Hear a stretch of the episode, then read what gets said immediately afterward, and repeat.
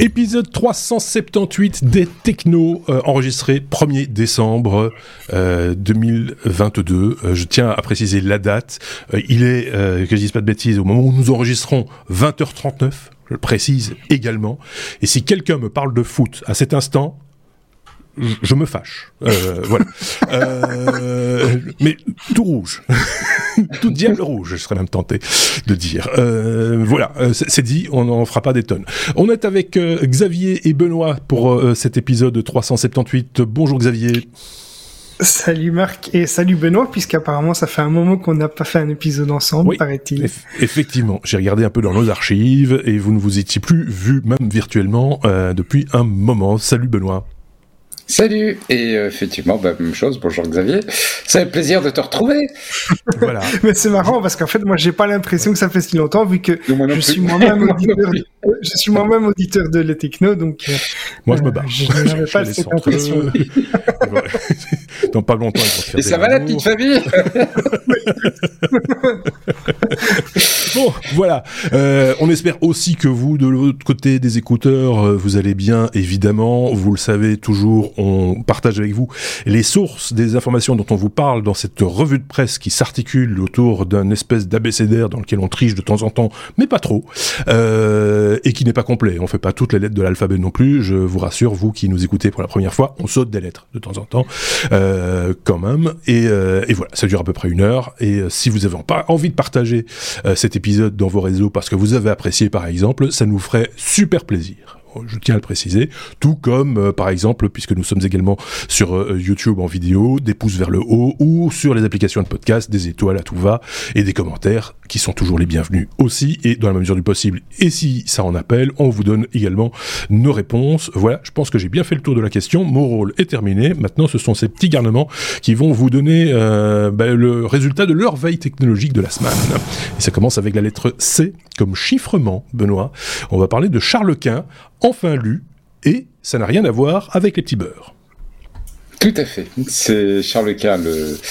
on connaît bien le personnage historique, et euh, on, a, on a en fait récemment euh, décodé, décodé une lettre euh, qu'il avait écrite donc au XVIe siècle et qui était largement encodée. Ça représentait visiblement un très gros travail. Et ce qui est très intéressant, c'est quand vous, il y a, y a, le lien dans, dans les liens du, du, podcast, évidemment, je vous invite à aller l'écouter, l'écouter parce que c'est sur Radio France, donc on peut on peut effectivement l'écouter en plus. Euh, c'est assez court, c'est quelques minutes.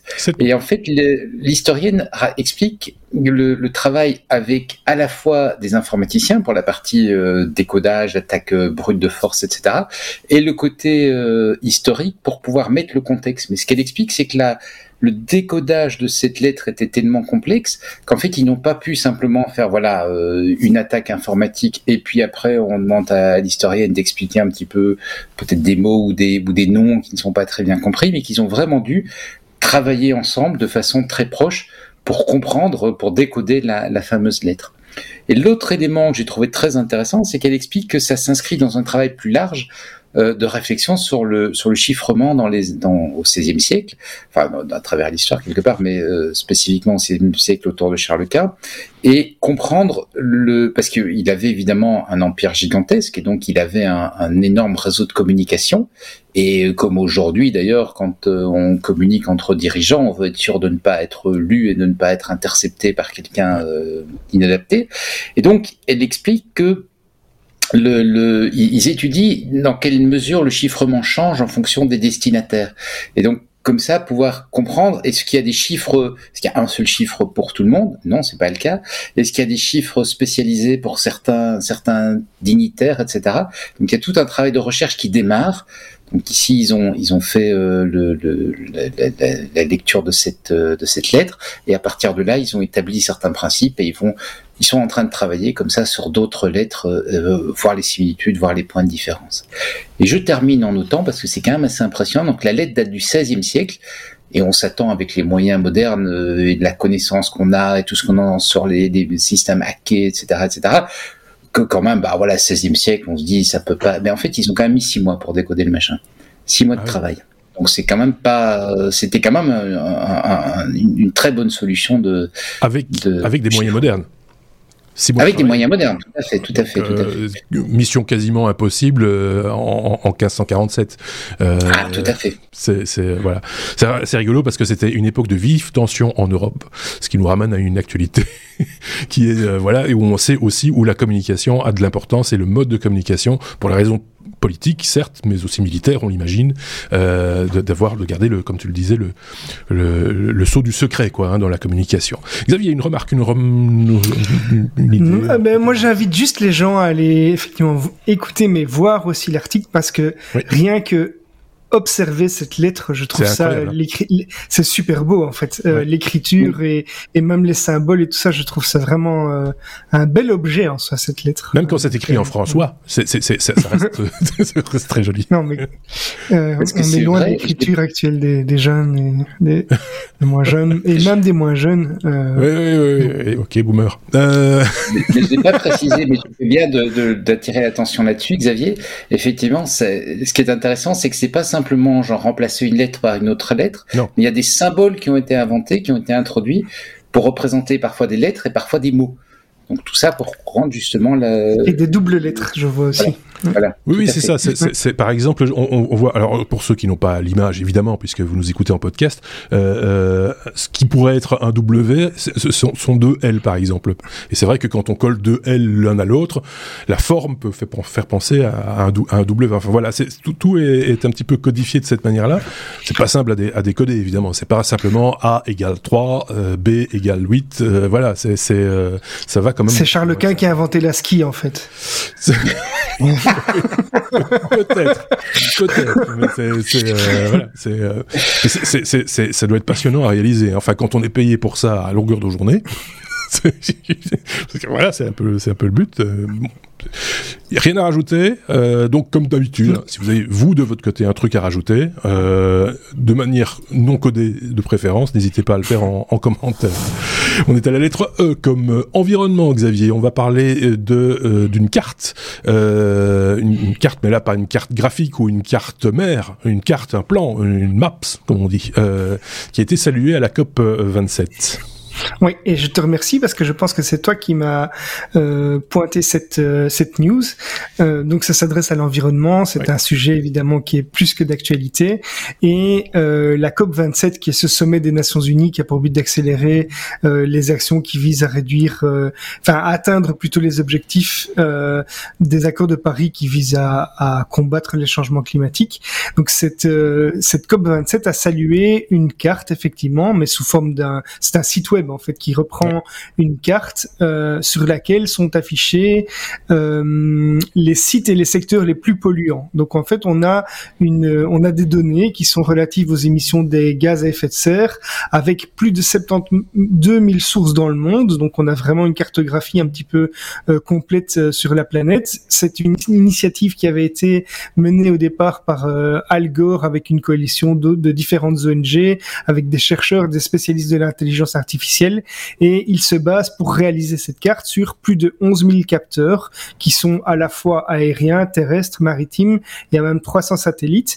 Alors l'objectif de, cette carte, c'est de pouvoir visualiser les émissions de CO2 euh, qui sont liées par exemple à la production d'électricité, de pétrole, de gaz, au transport, à l'exploitation minière, euh, à l'agriculture. Et ce, cette carte est un super outil pour euh, d'une part se rendre compte des choses, mais aussi pour sensibiliser euh, certains pays ou euh, certains, certains organismes.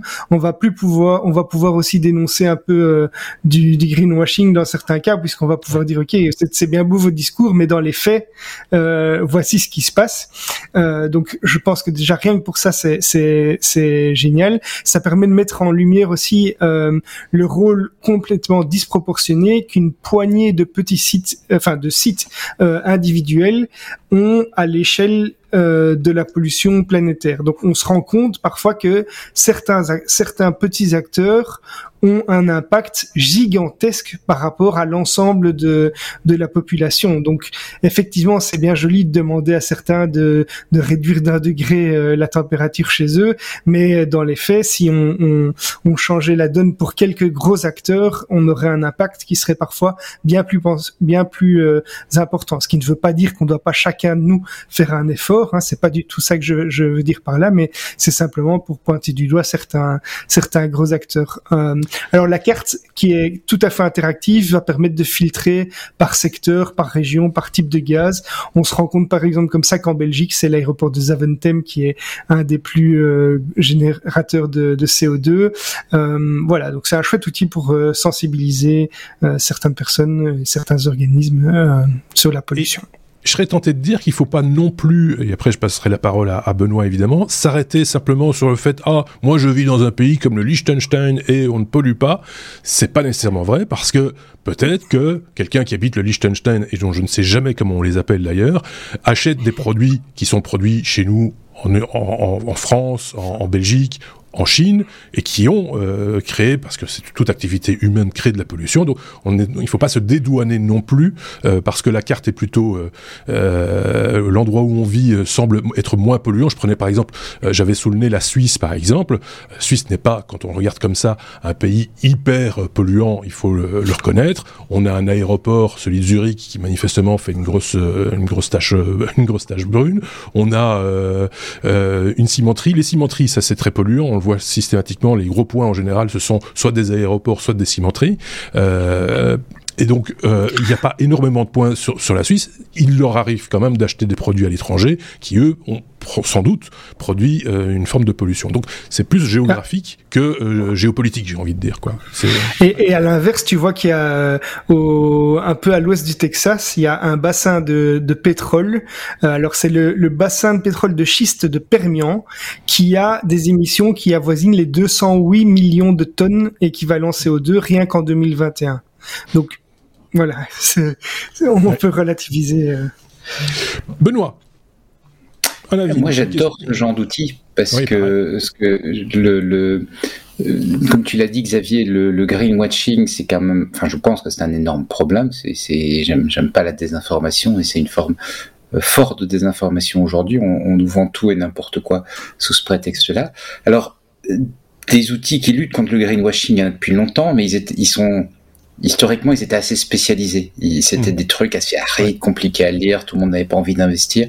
Mais il y a des, il y a, il y a, il y a 20 ans, 30 ans, 40 ans, qu'il y a des, des, des, petits groupes qui collectent de l'information et tout, mais qui restent arides. Et ça, c'est génial parce que ça rend l'information beaucoup beaucoup beaucoup plus euh, visuel, beaucoup beaucoup plus facile à manipuler, beaucoup plus facile à comprendre quoi.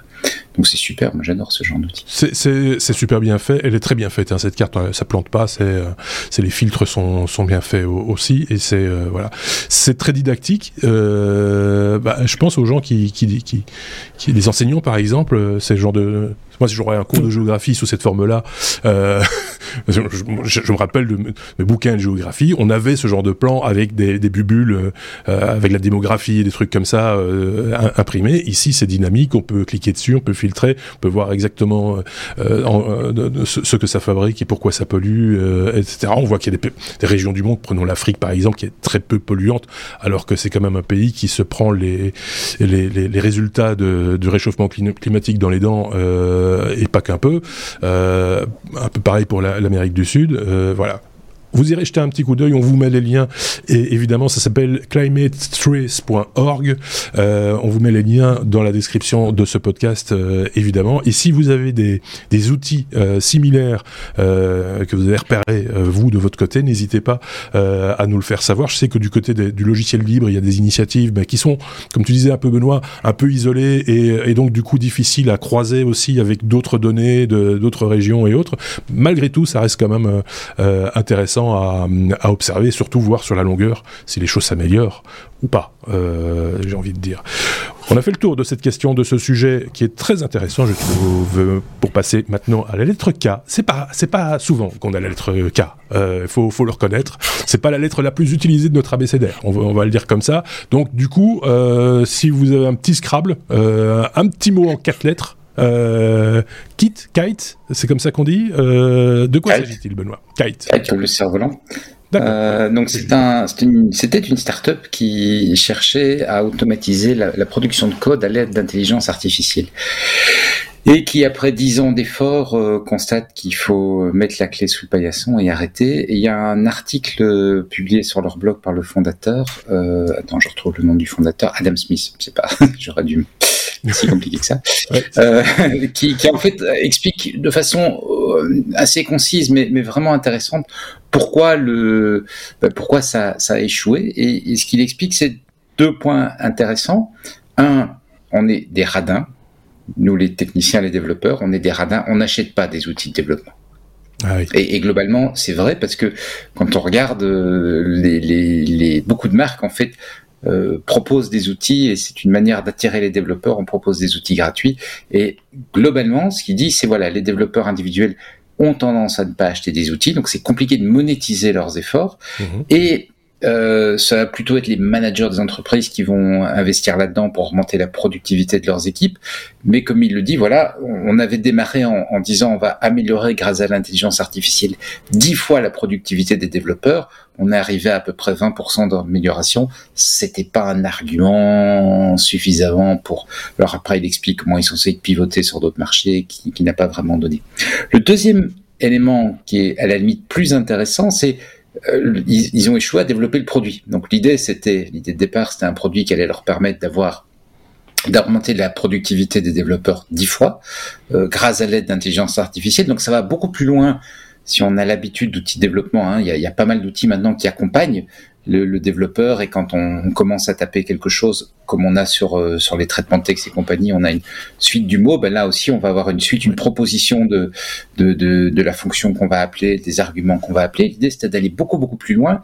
Mmh. Et il dit ben, le, le, gros problème qu'on a rencontré, c'est de construire un modèle qui est capable de comprendre le code, donc comprendre ce que le développeur a dans sa tête, et, et, et qu'il a traduit dans son code, comprendre le code dans, de, à la fois globalement dans ses interactions globales et localement puisque mmh. c'est effectivement une difficulté qui fait du code le sait.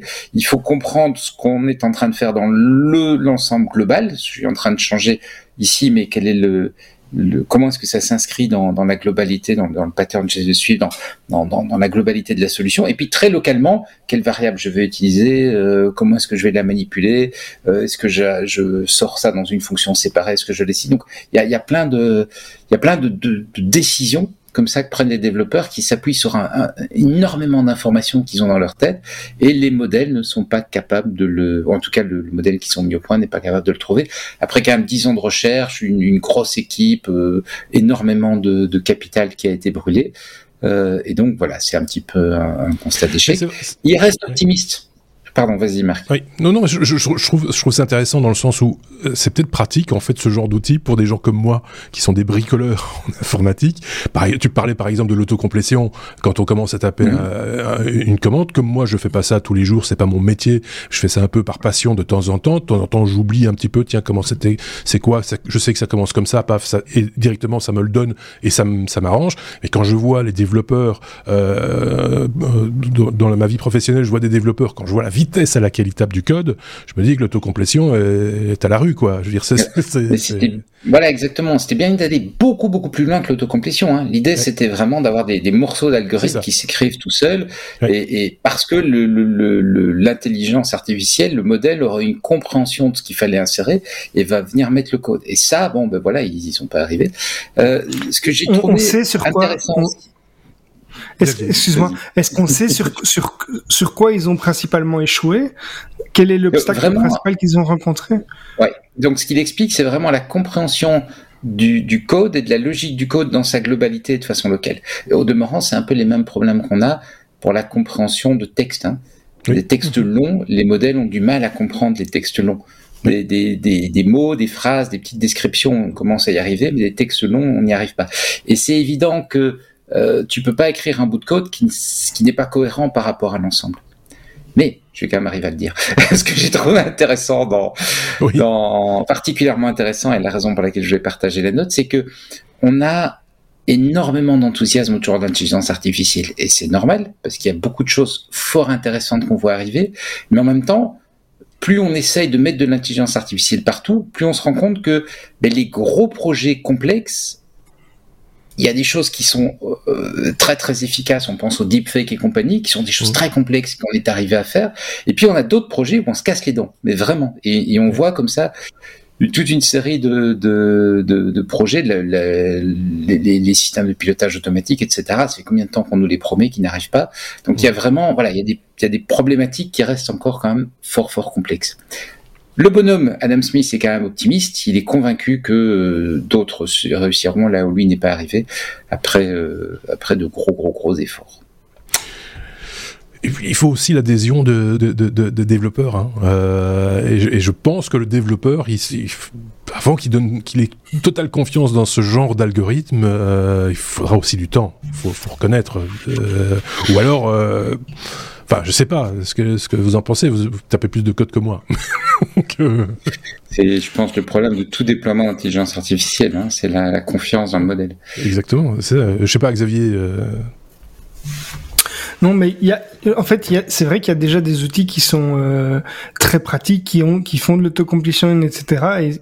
Et, et je, je, comprends la difficulté de pour une intelligence artificielle de savoir exactement euh, quel est ton objectif dans le code que tu es en train de développer, parce que à moins de, par exemple, taper des noms de fonctions qui qui décriveraient vraiment mot pour mot ce que ton objectif, euh, à part dans ce cadre-là, je vois mal comment une intelligence artificielle pourrait deviner ce que tu veux faire effectivement. Est-ce qu'il faut déclarer, euh, simple question comme ça, Benoît, justement, euh, le point de départ, est-ce qu'il faut, je sais pas si tu sais comment ça fonctionne, comment a fonctionné son, son, son, son système, est-ce qu'il faut déclarer une architecture ou un... ne me euh, demande pas des questions trop détaillées sur le système, comment il fonctionnait, je ne connais pas. Parce que ça, ça répondra à la question de Xavier quelque part. C'est, euh, c'est, tu vois, c'est dire, ok, si s'il y a déjà une espèce de, de schéma bloc de, de, de, de ce qu'on veut créer, bah là, effectivement, on n'a plus besoin de réellement la finesse d'analyse. Par contre, si c'est du début à la fin, en commençant en haut à gauche et en terminant en bas à droite, c'est plus compliqué évidemment euh, d'avoir mhm. tous les tous les résultats qu'on veut. Voilà. Euh, les développeurs qui nous écoutent, parce que je sais qu'il y en a évidemment, apprécieront et ils n'hésiteront pas, comme je le dis chaque fois, à faire leurs commentaires et peut-être que certains d'entre eux ont déjà eu euh, l'occasion d'utiliser ce type d'algorithme, celui-là en particulier, euh, pour pour euh, pour les aider dans leur dans leur leur, leur tâche, leur leur boulot quotidien. Passons à la lettre N comme Neuralink. Euh, euh, Xavier, Neuralink, c'est euh, la société, une des sociétés de Elon Musk. Donc on ne vous parlera pas de Twitter non plus. comme ça c'est clair. mais il y a une annonce, apparemment, ça s'accélère du côté de, de Neuralink. Oui, alors on doit faire attention hein, parce que ce serait pas la première annonce que Elon Musk fait et qui est postposée de plusieurs mois voire plusieurs années, mais juste un effectivement... exemple, juste, juste un exemple, il s'est fâché avec Apple euh, hier à 11h37 et il est rabiboché ce matin à 9h12. Mais ça a fait les gros titres de la presse tech, hein, euh, voilà. Donc tout ça pour dire que le, le troll euh, Musk fonctionne bien. oui, mais euh, donc en fait ils ont Elon Musk et, les ingénieurs de, Neuralink ont estimé euh, mercredi, c'est ce qu'ils ont annoncé, que d'ici six mois on pourrait voir ces fameux implants euh, qu'on branche, euh, qui sont connectés à l'intérieur des, des, cerveaux, euh, on devrait pouvoir les voir d'ici six mois. Donc en fait ces, ces implants, pour rappel, ils servent à, à communiquer directement avec euh, la par la pensée. Donc ça permet de mettre euh, de, de faire interagir le cerveau humain avec des des machines dans le but de récupérer certains, certaines capacités. Hein. Par exemple, si c'est installé euh, dans la moelle épinière ou dans les yeux, on va pouvoir euh, récupérer la mobilité ou la vision. Euh, on peut récupérer certaines fonctions cognitives, etc. Euh, ils sont, ils disent qu'ils sont prêts euh, pour les humains. Ils ont déposé tous les documents nécessaires à la FDA, qui est l'agence chargée de la santé publique euh, aux États-Unis, et ils s'apprêtent donc à déployer ça sur les sur les humains. Alors, on, on, comme je disais on doit être prudent parce qu'en juillet 2019, ils avaient annoncé que ce serait euh, que les premiers tests sur les humains auraient lieu en 2020. On est déjà presque trois ans euh, après, mais euh, au-delà de cet objectif de traiter des, des maladies neurologiques, l'objectif ultime d'Elon Musk, c'est aussi de s'assurer que les humains ne soient pas dépassés euh, intellectuellement par les systèmes d'intelligence artificielle. Donc il veut garder une longueur d'avance sur les machines en intégrant des machines dans le corps humain. Donc euh, voilà, c'est un, un, projet. Il y a du pour et du contre à ce genre de Ça répond à, à, la question que je me posais. Est-ce qu'on est sur de la médecine euh, C'est parce que bon, rendre la, la vue à, quelqu'un qui a un problème de, de vue, euh, rendre le, la mobilité à quelqu'un qui a un problème de psychomoteur, par exemple, c'est on est dans l'ordre de la médecine. Mais ce que tu expliques en à la fin de, ce que tu nous expliquais, c'est du transhumanisme. Ça, ça a plus grand chose à voir avec, euh, avec la, médecine. Benoît, un avis euh, sur ces sur ces annonces de produits qui ne sortent jamais, je vous invite à regarder The Dropout si vous avez Disney+. C'est l'histoire d'Elizabeth Holmes et c'est euh, ah c'est le reflet d'une certaine culture mhm. qui est qui est intéressante. Donc c'est la, la, la fondatrice de Terranos. Hein. Terranos, c'est qui a été condamnée hein, récemment. Enfin, ouais, tout à fait. Qui a été condamnée à 11 ans de prison. Oui. Euh, qui était un peu dans la même démarche d'annoncer, d'annoncer, d'annoncer monts et merveilles. Oui. Et, dans le domaine médical, c'est quand même toujours un peu, enfin. Dans le domaine médical en plus. Oui, c'est ça, parce que bon, tu annonces une, la sortie d'un robot ménager, bah, il sort pas, bah ça, voilà, tant pis. Euh, tu annonces la, sortie d'un, outil qui va peut-être euh, rendre la vue à, à, des malvoyants, et ça ah, sort tu pas. Crées, tu crées une attente auprès de certaines personnes. Hein, bien sûr, c'est, c'est, c'est, c'est, c'est, voilà, c'est, enfin, c'est cruel euh, d'agir de, de, la sorte. Donc, euh, il faut quand même faire un petit peu attention à ce qu'on dit, et puis on touche à la santé des gens de manière générale aussi. Euh, j'avais vu un autre article que celui que tu nous partages, euh, Xavier, où ils ont réussi avec euh, leur implant à faire taper des textes à un singe, où j'ai rêvé, ou alors c'était un, truc putaclic. oui, j'ai vu des choses comme ça. J'ai vu aussi des des choses où ils, ils, les faisaient jouer à des jeux vidéo et ils arrivaient à améliorer leur leur performance, ou bien à les faire jouer à les faire jouer à des jeux vidéo juste par la pensée. Donc au lieu d'utiliser un joystick, c'était c'est la pensée du singe qui contrôle euh, par exemple sur un Pong qui contrôle le, petit plateau.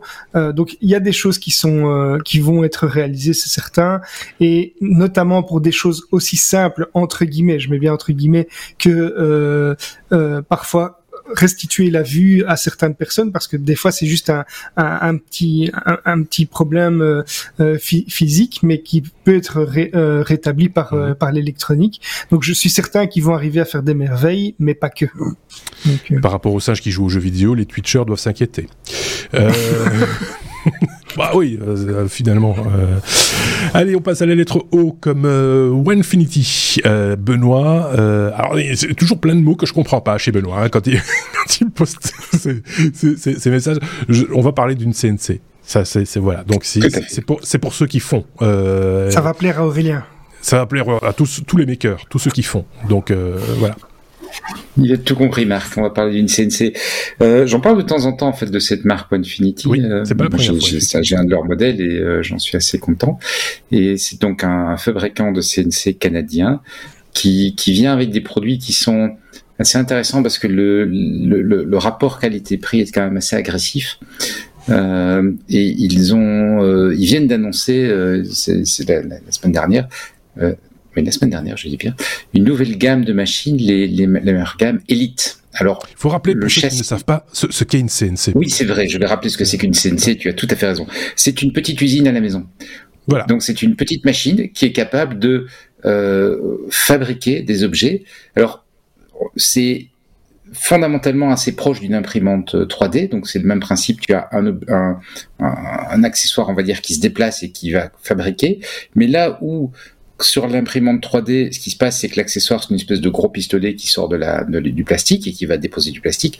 La CNC, ça va être l'inverse. C'est la machine qui va enlever de la matière. Donc tu pars d'un bloc, tu enlèves de la matière et ce qui reste, c'est ton objet fabriqué, comme si tu avais pris tes ciseaux à bois et que tu avais coupé euh, pour, pour sculpter ton objet. en fait, ça, va de la du métal ou ce que tu veux. Ça va, oui, c'est ça. Ça va de la gravure, on va dire, simplement, enfin simplement, de, la, de, retirer une couche, on va dire, jusqu'à bah, couper les planches, en gros. Euh, jusqu'à couper les planches, oui, tout à fait. Donc des CNC, il y en a partout. Hein.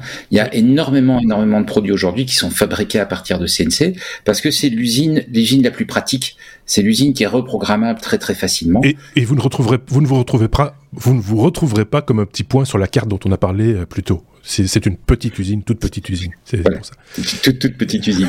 Mais il y a énormément de produits maintenant en fait qui sont fabriqués comme ça parce qu'il y a une flexibilité de fabrication. Ça permet de faire des, des petites séries avec un niveau de finition formidable. Et, et, et depuis un moment d'ailleurs, il y a les, comme tu disais, des marques, les makers aiment bien s'équiper. Donc il y a, il y a eu plein de produits qui sont sortis, des produits pour makers euh, avec des, des, pas mal de compromis en fait. Euh, Et on voit une montée en gamme, c'est tout à fait naturel, une baisse des prix, donc on peut s'offrir des produits de plus en plus qualitatifs euh, qu'on va pouvoir avoir chez soi. Et là, l'élite monte en prix, hein. on arrive quand même à, à 3000 euros, donc c'est c'est pas un produit qu'on va forcément s'acheter par rapport au, enfin qu'on va s'acheter si on en a un, petit usage par rapport à leur modèle précédent, mais quand on voit ce qu'on a, c'est un tarif qui est extrêmement agressif parce que ils ont mis dedans un contrôleur plus plus puissant et beaucoup plus professionnel. Mhm. Et surtout, ils ont mis des servomoteurs, des moteurs qui sont capables de détecter quand quelque chose se passe sur le chemin de la machine et qui vont permettre à la machine de réagir à ça. Parce que moi, le, modèle que j'ai, qui est le modèle que la plupart des makers ont, il bête. Donc on lui dit vas-y, ce que, voilà ce que tu dois faire, et simplement tu as euh, un, système de, de, de, moteurs qui vont faire déplacer la fraise. Euh, la fraise au, sens d'une fraise qui coupe, hein, pas une fraise qui mange. Qui vont faire déplacer la fraise sur l'objet à fabriquer euh, et qui vont, qui vont donc le déplacer en ayant au préalable calculé le chemin, puis c'est parti. Et puis de temps en temps, tu as un problème. Euh, tu vas, tu t'es trompé. Euh, non, le chat, jusqu'à présent, j'arrive à gérer. parce qu'il a peur du bruit.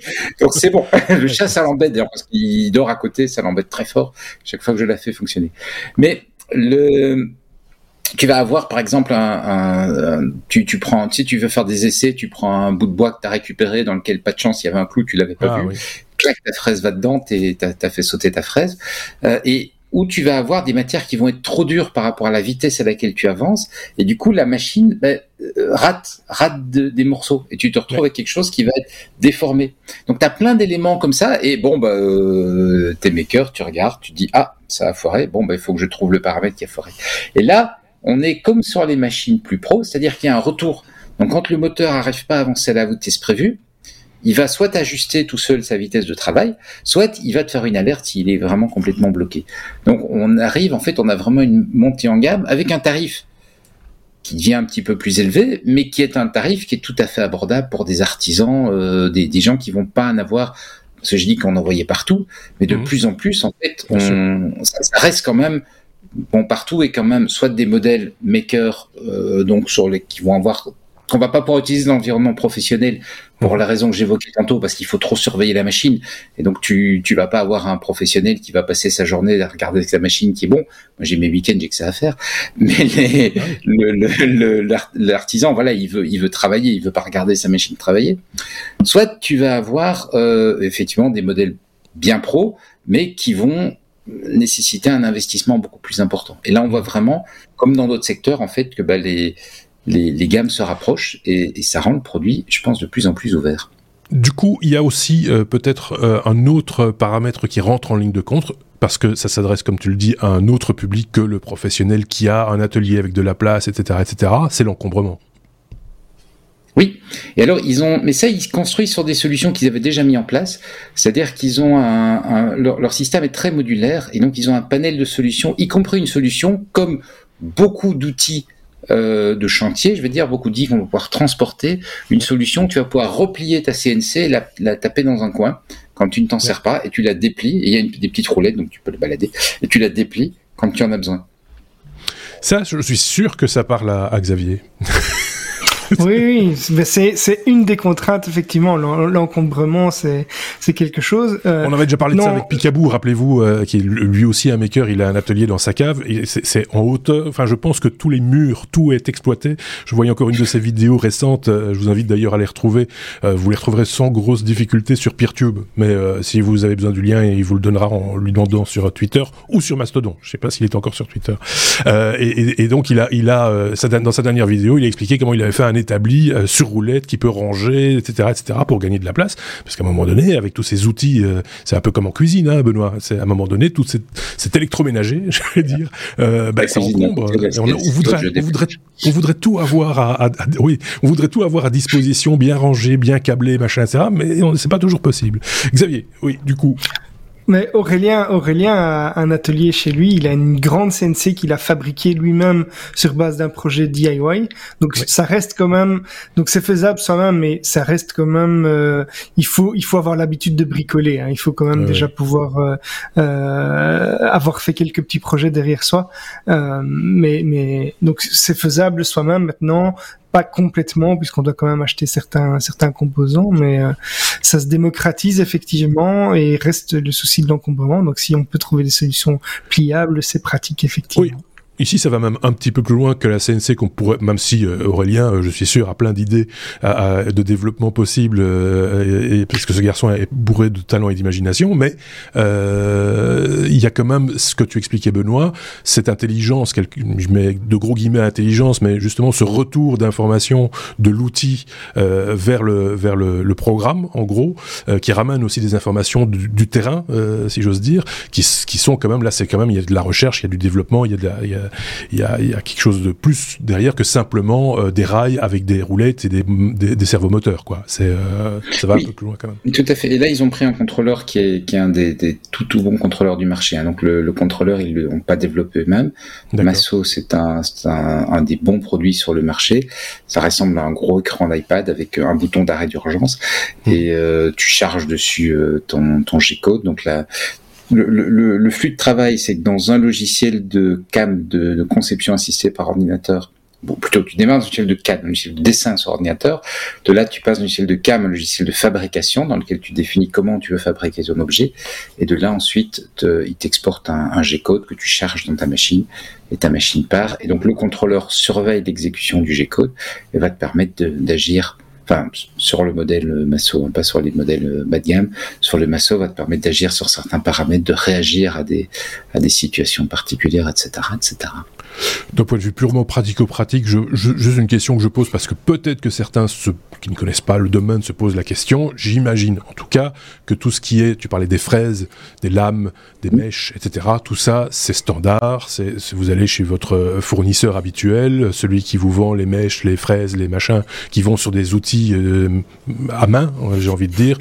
On trouve tout dans le commerce là à ce moment-là. Il n'y a pas de. Tout à fait. D'ailleurs, le, le, pas propriétaire. le moteur tout à fait. Le moteur par défaut, c'est en fait une défonceuse. Donc c'est un outil de, travail en menuiserie tout à fait classique. Alors on peut aussi mettre des, moteurs spécialisés qui sont conçus pour travailler des CN. Euh, et là, la, la différence, c'est que tu vas avoir plus de contrôle. Donc le, la défonceuse, tu la lances et tu la lances sur une vitesse. Euh, si tu mets un, un, outil spécialisé, tu vas avoir plus de contrôle sur le, la vitesse à laquelle, la vitesse de rotation. Tu vas pouvoir beaucoup plus la contrôler. Euh, une défonceuse aussi, ça tourne très vite. Tu parlais de, de, de percer. Mmh. Tu, tu peux pas percer avec une mèche, euh, enfin tu peux, mais tu peux pas le faire souvent. Percer avec une mèche avec une défonceuse parce qu'elle tourne trop vite. Euh, mais par contre, tu vas avoir des, des, moteurs qui vont être capables de tourner plus lentement avec suffisamment de couple pour pouvoir faire pouvoir percer avec une mèche à percer. ça dépend si tu dois dans laquelle... des, des, des, fraises de nouveau, pas des pas des mèches à percer. Sur ce modèle, j'imagine qu'on peut aussi mettre un, un, une découpeuse laser. laser. Oui, tout à fait. Tu peux mettre un laser, tu peux mettre un crayon, tu peux mettre plein de choses.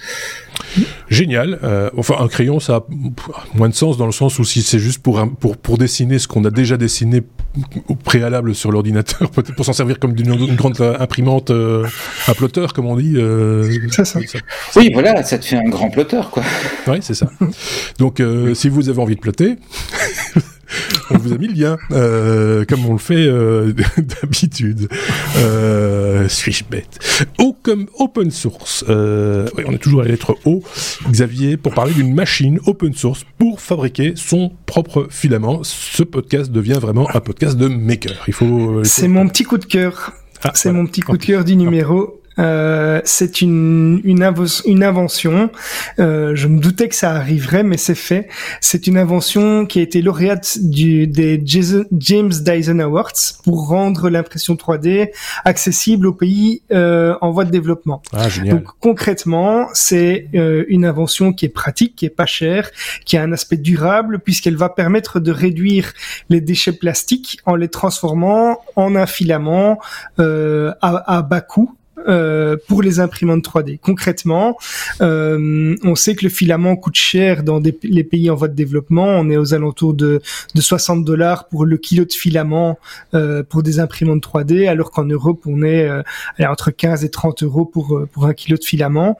Ici, la machine qui s'appelle Polymorpheur va permettre de convertir une bouteille en plastique. Donc, on va, on va découper en fait une, une bouteille en plastique et par exemple avec une bouteille de 500 millilitres, on va pouvoir faire 20 grammes de filament.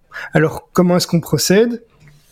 On va découper la bouteille en une bande continue. Hein, donc, y a, ils ont créé un outil qu'on va évidemment pouvoir aussi imprimer soi-même euh, pour euh, pour faciliter la tâche. Donc, on va créer ce petit outil qui va nous permettre de découper euh, le, une bouteille en un filament continu.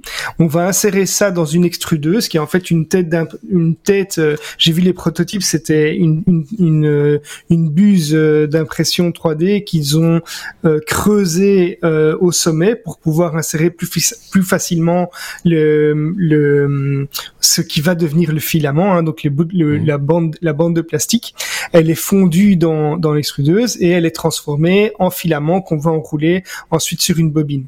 Euh, en plus de cette invention, c'est une très bonne nouvelle puisqu'en fait ce projet est open source.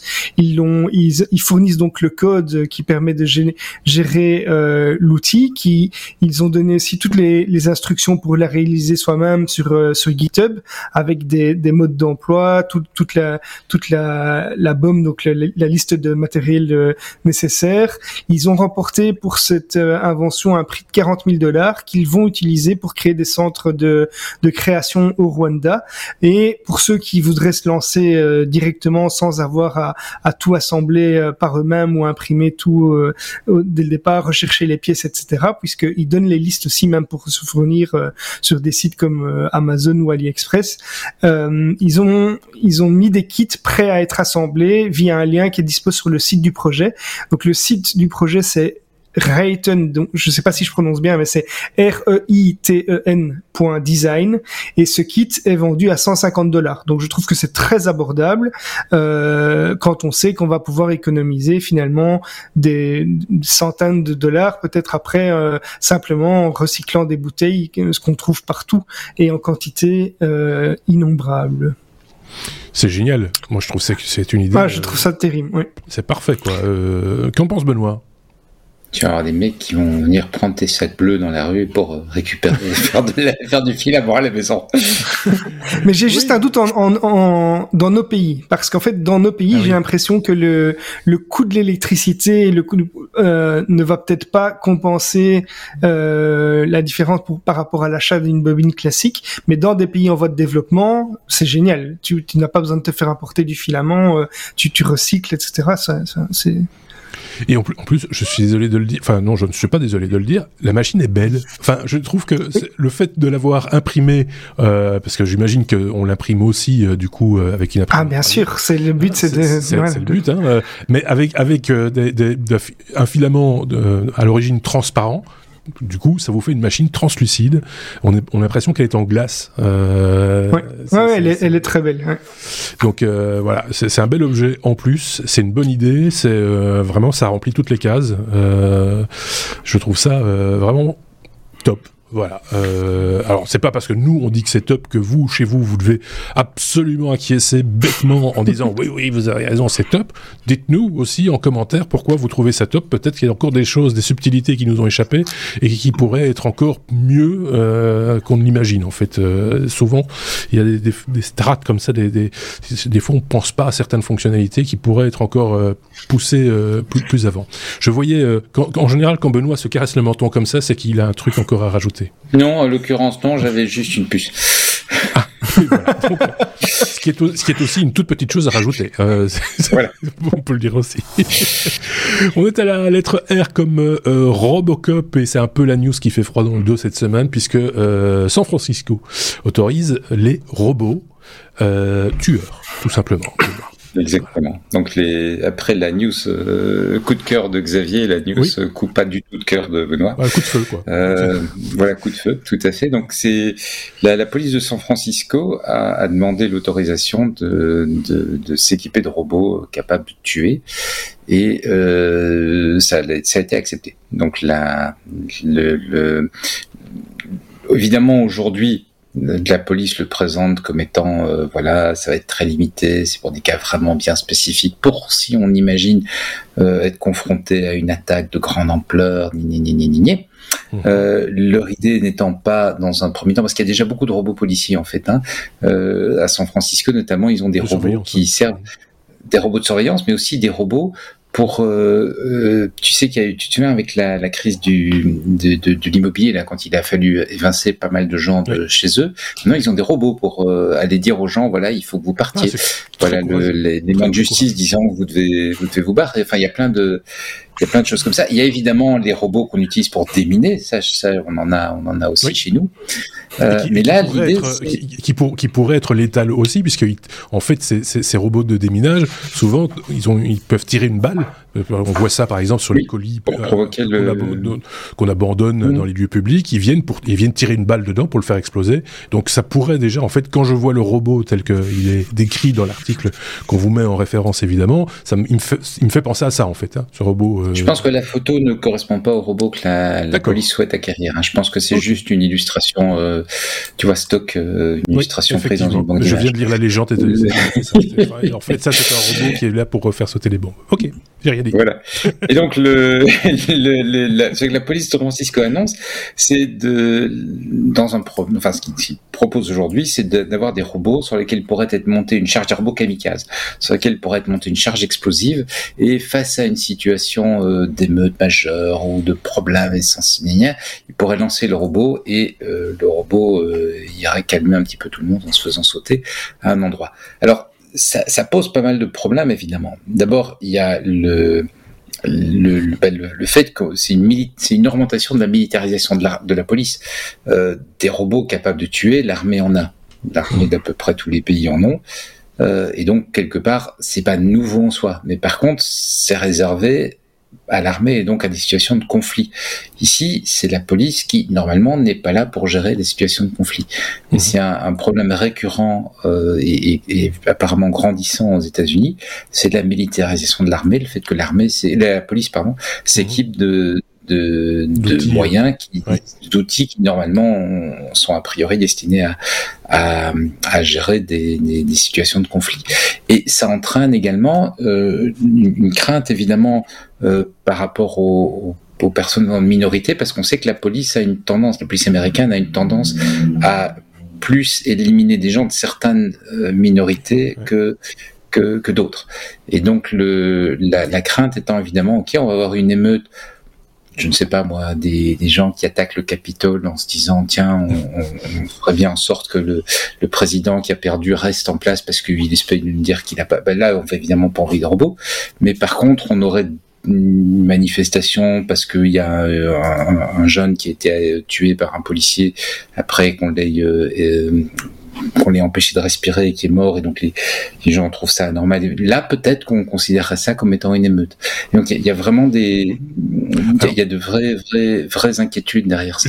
Jusqu'où ils euh, vont dans l'idée du robot? Parce que nous, on a utilisé le vocable Robocop. Robocop, on s'en rappelle, a une sorte, une certaine autonomie, même si on est, enfin, je vous rappelle pas l'histoire. Mais mm. est-ce que le robot dont il est question euh, à San Francisco, est-ce que lui-même est en partiellement ou totalement autonome? Je pense pas. Hein.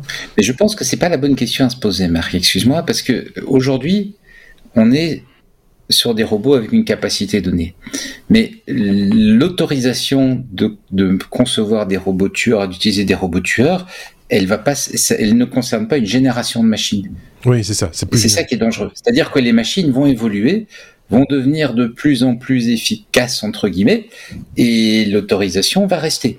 Et donc, tu, tu mets le doigt dans un engrenage où effectivement, on peut dire, comme on dit aujourd'hui, mais ce serait vraiment pour des situations absolument catastrophiques et il faut ceci, ça, ça, ça. Tu as mis le doigt dans un engrenage qui est quand même assez dangereux. Est-ce que Xavier a froid dans le dos tout d'un coup? Ah mais j'attends, euh, j'attends avec une certaine crainte le fait qu'on commence à équiper ces robots d'intelligence artificielle avec les dérives qu'on connaît. Hein, c'est pas la, on est, on n'a pas eu la pour la, on a déjà vu des intelligences artificielles qui devenaient racistes au bout de, de quelques heures de mise en route euh, dans le domaine public. Donc euh, oui, il y a quand même des craintes, des réelles craintes par rapport à ça comme on a dit dans l'intelligence artificielle, on ne sait pas ce que l'intelligence apprend réellement, et donc euh, on ne sait pas comment ça peut tourner. Euh, du coup, de, facto, ces robots euh, ne respectent pas les, lois de la robotique d'Isaac Asimov, du coup.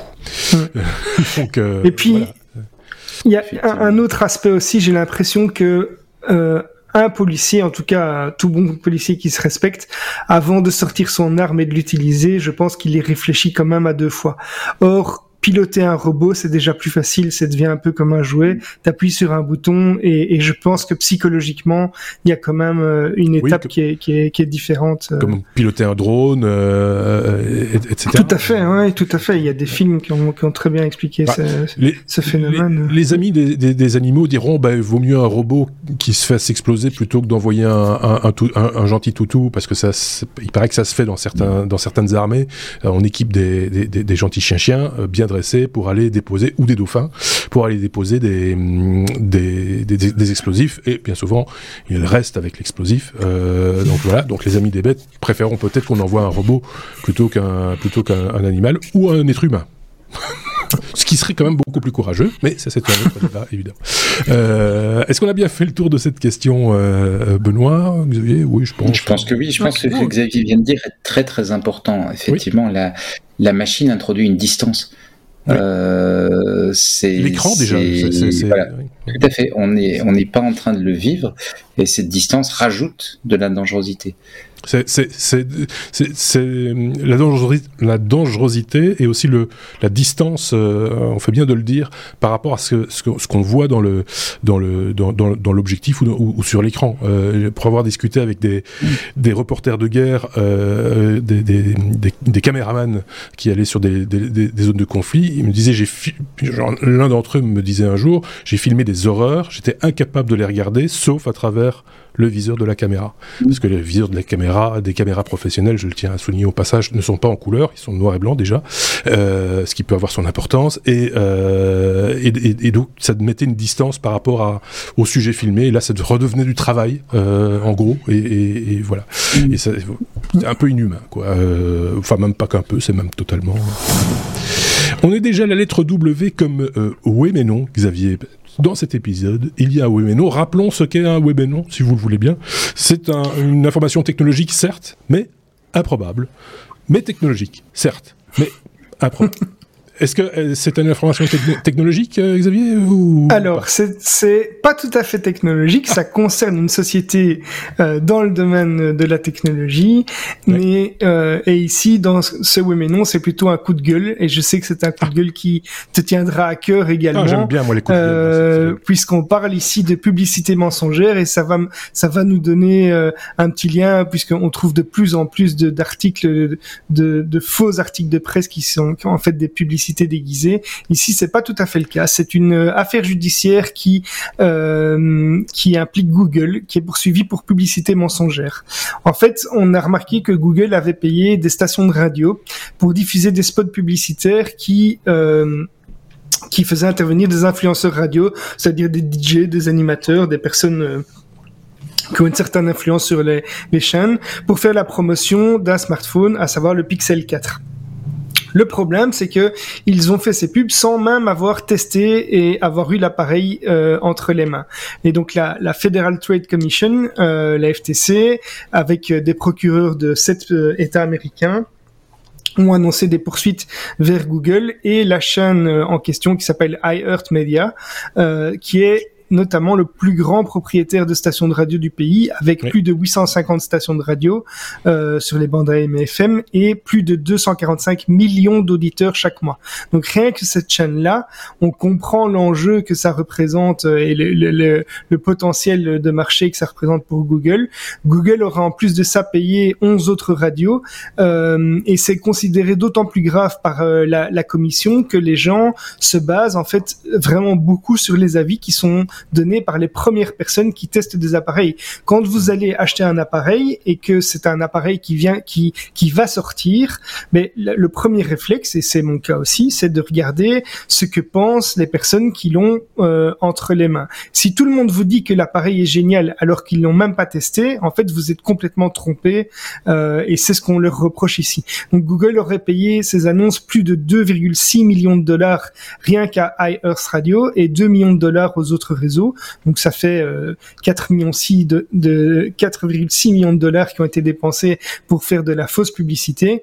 Et euh, la FTC et les différents procureurs ont exigé que les sociétés qui sont mises en cause reversent 9,4 millions de dollars d'amende et ils interdisent à Google euh, et à iEarth Media de diffuser d'autres messages mensongers à l'avenir, ce qui est une bonne chose en soi.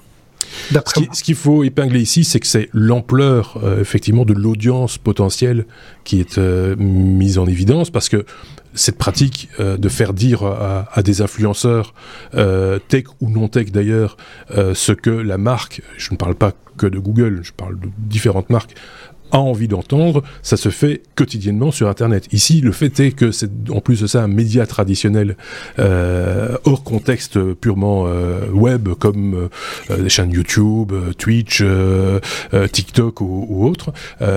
c'est la pratique en gros, hein, pas toujours, mais souvent en tout cas, de ce qu'on appelle le, marketing d'influence, tout, tout, simplement. Et donc c'est de la publicité hors des clous, donc en marge de, des jalons qui ont été, euh, qui sont imposés sur les médias traditionnels de, durée de publicité, d'encadrement de la publicité, d'interdiction de, publicité autour de programmes pour enfants, par exemple, etc., etc.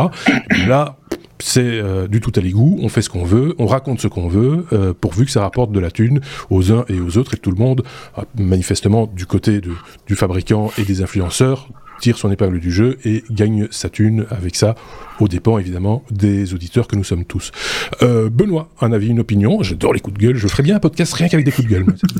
c'est vrai que c'est une bonne idée ça, mais je, je, me pose toujours la même question dans, dans ce genre de choses, c'est en final avec les 4,6 millions de dollars investis dans, ou, ou dépensés plutôt pour permettre à leurs ingénieurs de travailler un peu plus, d'améliorer un peu le produit, est-ce qu'ils n'auraient pas eu un produit qui n'aurait pas eu besoin qu'on paye pour qu'on parle ah, de lui? Mais voilà. Parce que c'est toujours la question. Et Bien sûr. Les influenceurs, comme, comme, tu l'as dit, euh, Xavier, euh, on les écoute parce que on se dit qu'ils ont le produit parce qu'ils aiment bien, etc. Mais parfois, il y a, y a, simplement des produits qui sont vraiment bons, que les ouais. gens aiment vraiment bien, et donc ils en parlent parce que le produit est vraiment bon. Donc ça arrive. La meilleure manière de faire du marketing d'influence, c'est de faire des bons putains de produits. Voilà, et les gens, en par... les gens en parleront de manière spontanée. Euh... Comme on a fait à quelques voilà. reprises ici, hein, d'ailleurs. Comme on l'a fait au début des technos, effectivement, et euh, avec certains produits que certains d'entre vous euh, testaient ou achetaient à, pour, pour leur usage personnel, ils disaient bah, ça vaut la peine qu'on en parle. Moi, j'ai envie de partager l'idée que voilà, j'ai pas fait un mauvais achat et, et ça, ça, se justifiait euh, amplement. Et, mais quand on est dans cette, dans cette mouvance-là, forcément, on est mis au, au, même, au même échelon, entre guillemets, que ceux qui jouent pas du tout les règles du jeu. Et, et donc, à un moment donné, on, comment prouver sa bonne foi dans ce, ce genre de, de, de contexte euh, mmh. dire les, ces, ces, gens scient la branche sur laquelle nous sommes tous assis. Et donc, du coup, bah, nous, nous ne faisons plus de tests, euh, même quand on trouve un chouette produit. De temps en temps, on l'évoque, hein, comme on l'a fait dans cet épisode, Benoît, et tu le, tu le fais très bien, mais sans aucun, on n'a aucun intérêt euh, matériel, non, financier. Pas un centime voilà, c'est ça. Et je pense même que euh, on, on, le refuserait s'il le proposait, euh, ou alors on, on, le met, on encadrerait ça effectivement dans un pense, quelque chose de. dire, on l'a déjà refusé. Ah ben voilà, euh, donc euh, je ne le savais même pas. Voilà. Mais, non, mais c'est pas au techno qu'on a eu une fois une offre de une société qui nous qui voulait. Oh, c'est possible. Ah, ouais, je confonds. A eu... bon. Oui, on a eu on a eu à plusieurs reprises. On a eu déjà des boîtes qui nous ont appelés en disant tiens. Oui, ça, ça arrive, ça arrive de temps en temps. et on refuse systématiquement.